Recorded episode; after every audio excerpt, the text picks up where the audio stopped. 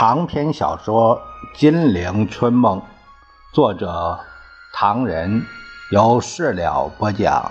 第七集三大战役第十一回，华府误讲，提倡自由主义；南京岛里阻止核心力量。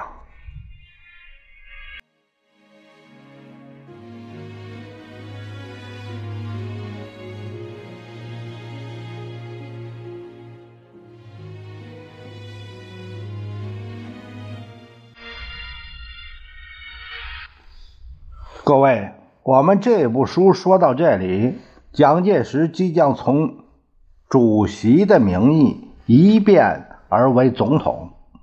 当时战场上打得乒乒乓乓，南京大选也打得乒乒乓乓。不过前者是子弹、枪炮，后者是圆头龙阳而已，呃，袁大头。还有那个，呃，带龙那种阴阳啊，其实就是钱。却说民国三十七年，也就是一九四八年二月十八日，美国总统杜鲁门曾向国会提出特别咨文，建议以五亿七千万美元援助蒋介石。经过反复研究，终于通过了四亿之数，分。十二个月拨付这件事情，并不是说美国在这之前没有援助过南京政府。相反，在这之前的两年间，美国援蒋的贷款和物资总数超过四十六亿美元之巨。这件事情也不是说从此以后美国将不再增加援蒋，因为美国援蒋政策，正如斯特雷登。所说是不会改变的。那么这件事情说明什么呢？说明美国援蒋政策自此以以后将达到一个新的、更高的、更直接控制的阶段。那些开口民主、闭口自由的华府巨头们，在通过这笔贷款后，进入华屋，举杯畅饮。窗外天寒地冻，屋内是温暖如春。维德曼还在酒里加上冰块，喝得满嘴都是泡沫。他放下杯子，兴奋地说：“绅士们，我们过去演讲只是把金元军火物资交给蒋介石政府，我们的代表和顾问们不过从旁技术协助。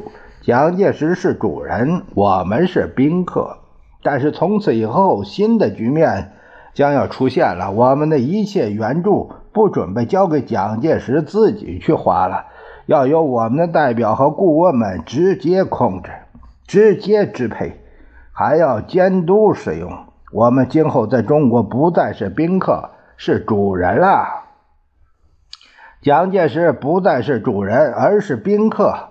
绅士们，干杯！为我们直接。威德曼打了个酒嗝，但屋里杯子的碰击声淹没了一切。绅士们，布里特鼓着一对红眼球，他嘶叫着：“最近到中国旅行一趟，心里可疼死了蒋介石，因为他竟能把这么大、这么好的大地给我们所用。”可是我也恨死了蒋介石，他竟能把这么大、这么好的土地送给了共产党。现在我再也不能迟疑，共产党把南京政府统治的地方称之为蒋统区。现在我们要发下宏愿，驱逐共产党，把整个中国称之为美管区。杜勒斯也浑身是劲儿。从人丛中挤到前面，摆出一副发言的姿势，向四下举杯示意，一饮而尽。绅士们，刚才威德曼、布里特两位先生说的痛快，但还不够畅所欲言。我们平时有秘书你写美丽的洋景词，读起来非常不舒服。现在好了，我们要大喊大叫。杜勒斯给人们抬到桌子上，一手按腰，一手呃画着圆圈绅士们，过去我们演讲不过是零零碎碎交换一些中国的主权，取得在中国的若干特权，像最近签订的中美商约、中美航空条约等。可是从今以后不同了。中国所有的主权，只要是南京政府权力可以达到的地区，从地下到天空，从东到西，从南到北，凡是一切政治、军事、经济的特权，我们都可以随欲取求了。人们欢呼起来，有人摔破了酒杯，狂喊嘶叫，闹得地覆天翻。绅士们。杜勒斯像个拳赛的优胜者，双拳合并，向四周作揖。听着，绅士们，我们要中国的什么地方做基地，便可以占领那里；我们要开发中国的什么工矿，就可以去开发；我们要设置什么机构，规定什么法律，指派什么人士，划分什么政治和军事的区域。杜勒斯指指台前两个人，啊。有如麦德曼先生报告书以及布里特先生的计划等等，都可以设置规定、指派、划分。待掌声呼喊烧纸，杜勒斯做了个苦脸抚摸着肚子。我累了，让维德曼将军来说吧。今天反正不招待记者，大家爱怎么说就怎么说，无需秘书们动脑筋。说完，人们把他抬降起来，又把威德曼抬了上去。威德曼说：“绅士们，我们要南京政府进行怎样的对内对外政策？例如剿共、扶日，南京就得俯首听命，毫无异议的执行。我们的海陆空军以及交通工具，我们的工商企业以及商品船只，要往哪开就往哪开。”不论是内陆、内河、领空、领土、领海，南京政府都得由我们开去，让我们分配，毫无一言。总而言之，南京政府所管辖的任何一切，现在都属于我们的所有，由我们控制，由我们支配。一个援蒋法案和一个美蒋双边条约，不管是公开不公开，都会把这些占领中国的条款都包括进去。这是。不会再有疑问的，绅士们，干杯啊！干杯！这间俱乐部几乎连地板都翻了起来。这些绅士们喝够了，兴奋够了。忽的又有一个消息从白宫传来，人们立刻又为来自白宫的消息欢呼叫喊。原来总统杜鲁门立即驾到，要他们不要走开。总统愿与各位高级官员饮一杯，并就中国问题展开交谈。这位杰出的售货员布里特喊着：“他也来了。”倾销到中国去的货物还能减少？众人一片狂笑。直到杜鲁门进门，都无法安静下来。维德曼跳上桌子：“绅士们，可以了，听我们的总统先生说话吧。”杜鲁门自侍者手中接过高脚杯，也喜滋滋的爬上桌子：“绅士们，今天不要叫我总统先生，我们是好兄弟。我们对外可能要分彼此。”呃，什么笨象，呃，笨驴，但是关起门来，我们一点儿也不笨。他把胸脯拍得砰砰响。我们是万分聪明的美国政府领导人，我们是为了华尔街富甲天下而努力的人。欢呼声此起彼落。杜鲁门举杯一饮而尽，把杯子往后一抛，拍着巴掌。绅士们，自从上次看到了洋基棒球队的表演，今天的热闹场面还是第一次。我们真痛快呀！我们痛快的原因在于多年来在中国拖延战术，今天可以告一段落。可以吩咐蒋介石政府放手做去了。在座不乏高明的政治家，一定有人认为这样做不是聪明办法。但我要告诉那些可敬的绅士们，今天的中国局面已然图穷匕现，无法转还，非这样做不可了。欢呼声掩盖了一切。半晌，杜鲁门咳嗽了一下，他说：“好了，今天晚上我要请马歇尔、维德曼、赫尔利、杜勒斯。”布雷特以及各位中国问题专家研究一项重要问题，请各位可敬的朋友原谅我在这里，有如一位小学教师那样出个题目：怎样处理今后的中国问题？这个问题的产生，各位大概都知道了。这个问题的终点是落在美国直接控制中国这一焦点上。这一问题的内容大致可分为几点。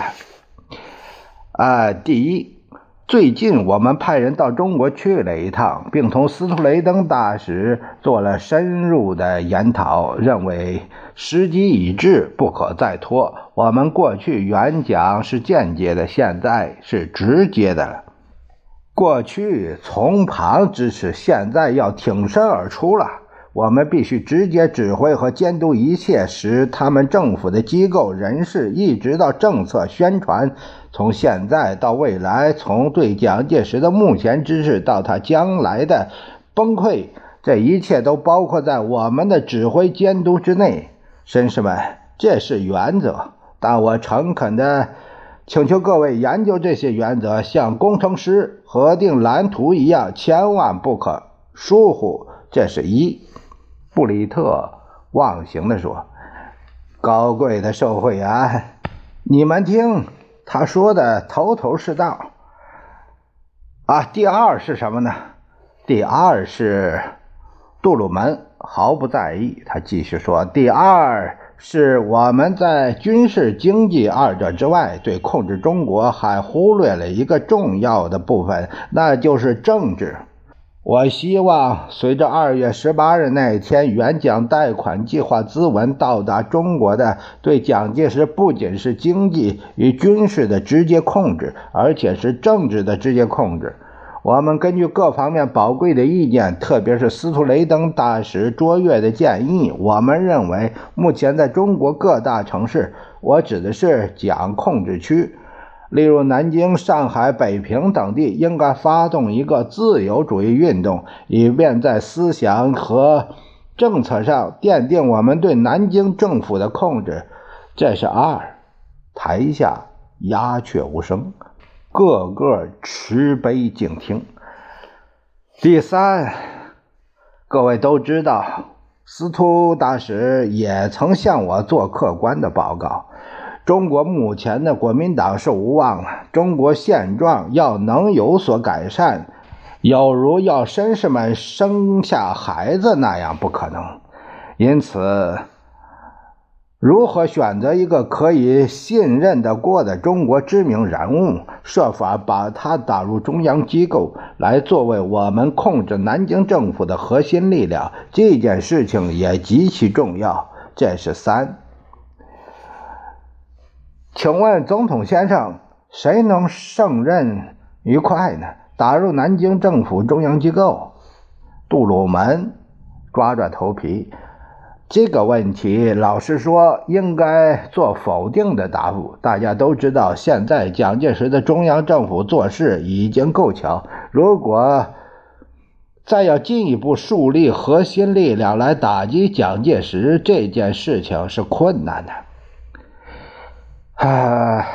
但是可敬的、可敬的绅士们，中国的事情很微妙，可行不可行，往往有出人意料的结果，所以我们不妨先做。那么，谁有这个资格呢？是，是谁呢？他在华尔街银行的存款多不多？绅士们，杜鲁门皱着眉。前很多的中国官员固然是我们的朋友，但不一定就是我们理想的人。因为他们不能组织一个有效的政府来为我们的政府服务。呃，现在我们还不能解决这个打通南京政府的人是谁，但大概可能是广西派首领李宗仁将军。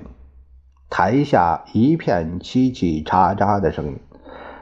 还有第四，呃，光是这三点还不行，为了配合这个。核心控制，我们还有一个重要的工作你待完成。在华北、西北、西南，我们中心的是谁呢？他们在哪里呢？有一个议员就问总统先生：“我们中心的是谁呢？”这句话的含义不明啊！台下也跟着一片笑声。不不。我说的是，对我们很忠心的朋友是谁？我们感到有几个重要的区域，布置一个地方势力，这样一个控制网实在是万分必要。我们要在华北直接装备傅作义，在西北直接装备马鸿逵，还有马步芳。在西南直接装备李宗仁、白崇禧，呃，来配合这个核心控制，重要极了。这些中国将领，总统先生能接洽好了吗？杜鲁门朝人群中扫了一眼，这些中国将领目前还没有接洽好。不过大家知道，中国将领心目中只有黄金和美钞。只要我们同他们接洽，相信问题是可以解决的。另外一个沙哑的声音在问：“总统先生，我听人家说傅作义挺能干，而且爱国，恐怕不容易收买他吧？”杜鲁门一怔：“这个，这个以后再说吧，反正现在还没有开始，万一有问题，换一个啊！”哈哈哈。中国人嘛，抓他一大把，容易的很。维德曼兴奋地说：“总统先生，根据可靠的消息，南京政府立刻要改组行政院。张群受不住了，物价飞涨，战争不利。张群的确没这个本事，可是谁上台接他呢？这个新的中国行政院长应该为我们的政策服务。”也不尽然，万一找不到合适的人，我们不妨把条件放宽。放宽到什么地步？只要不清供就行，其他应该总有一些配件吧？啊啊哈哈，配件儿。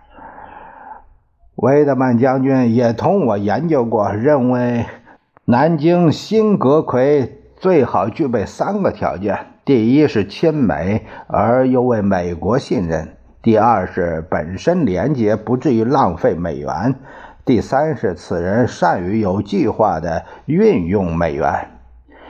好啊！有人怪叫着：“总统先生，这个南京新院长是否存在？我表示怀疑。”我也有同感。杜鲁门点点头。不过我们不能派个行政院长去。非中国人自己干不可。这个人找到了，也就是我们直接控制了南京的行政机构，太重要了，太重要了！啊，绅士们，我们该回去了。这个行政院长问题，我们可以明白的告诉蒋介石，叫他提名。不过有人告诉我，今天中国政治舞台上，如果勉强找一个人，那么翁文浩比较合适。布里特立刻反对：“总统先生，温文浩这个人书生气重，操守廉洁，不爱虚荣，恐怕不会对蒋效忠。”杜鲁门闻言大笑：“这句话太奇怪了。从今以后，我们只希望中国人对我们效忠，不肯对蒋效忠有什么关系？这有如不说明我们的企图一样，无所谓。”布里特还是不放松。为什么要加强对华控制？我认为有个公告才好。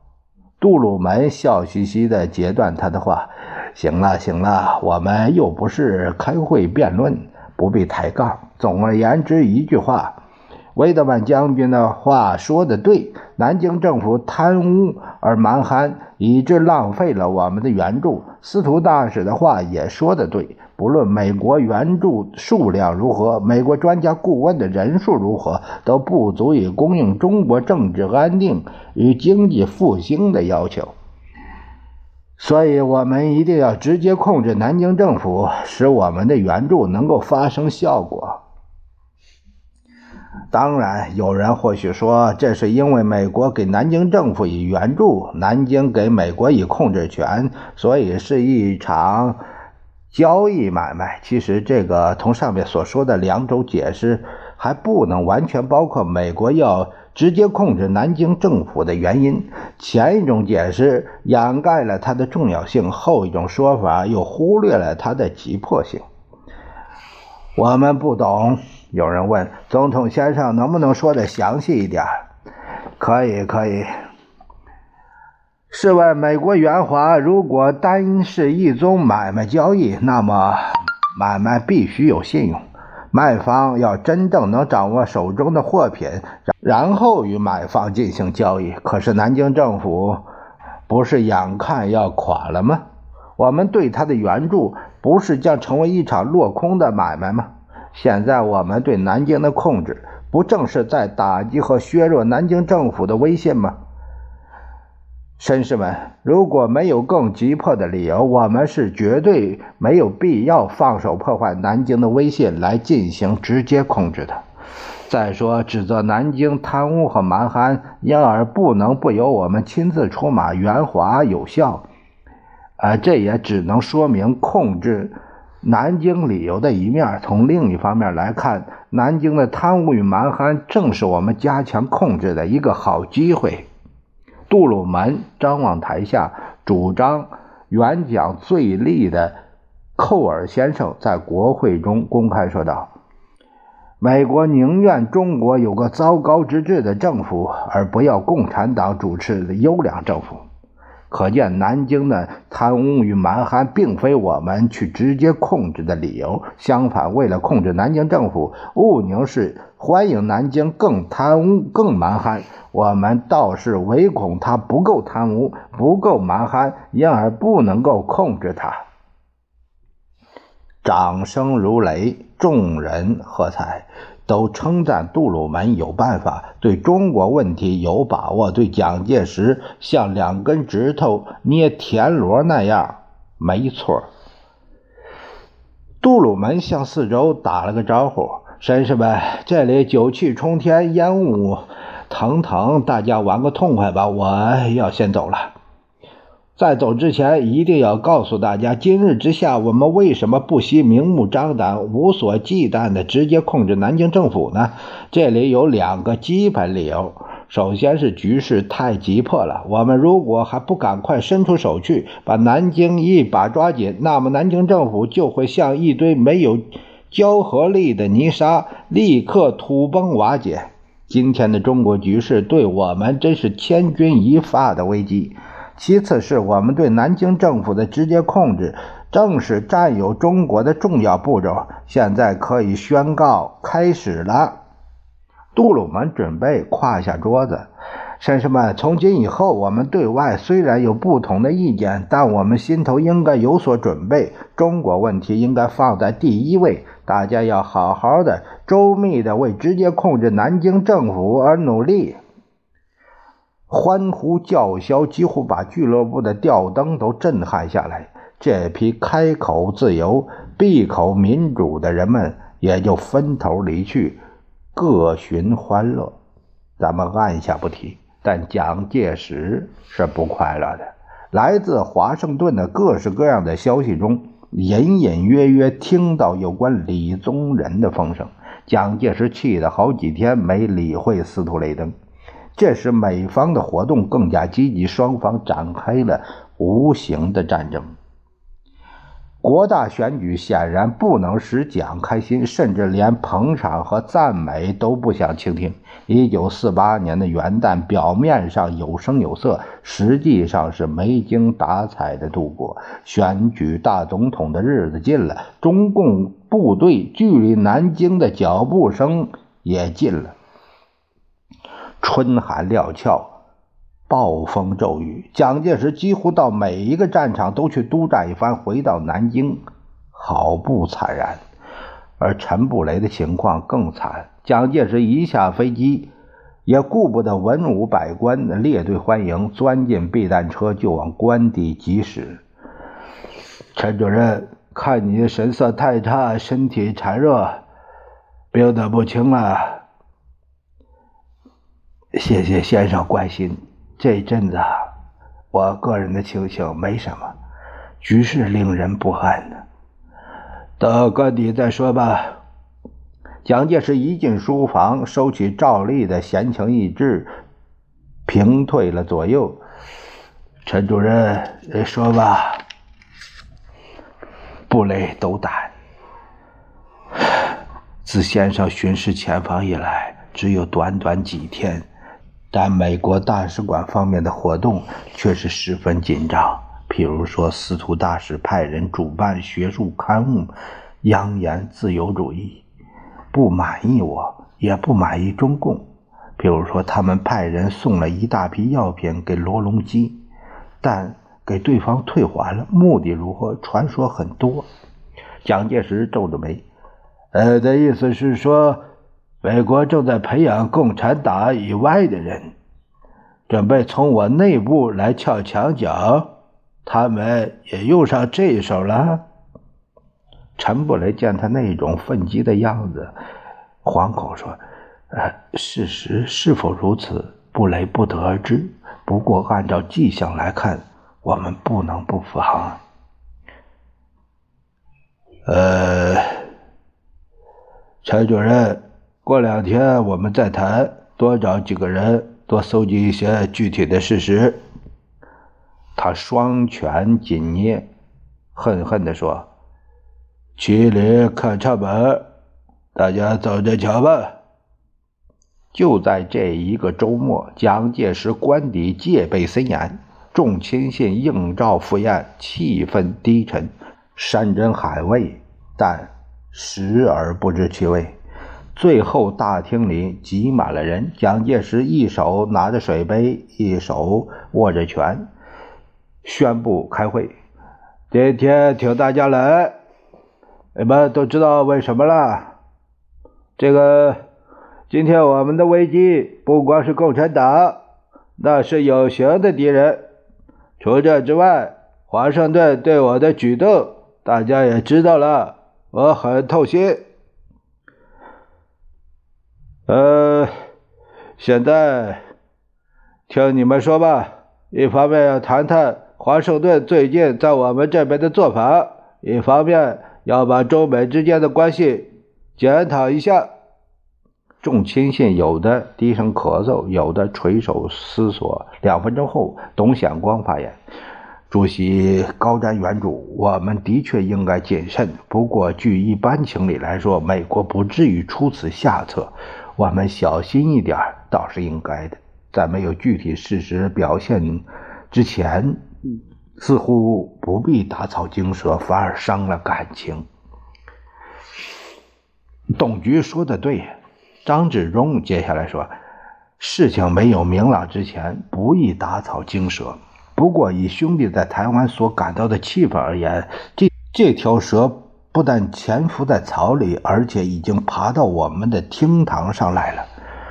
兄弟同各位一样，感谢美国的帮助，但兄弟也同各位一样，对美国的企图有反感。呃，请各位听清楚，兄弟绝无反美之意。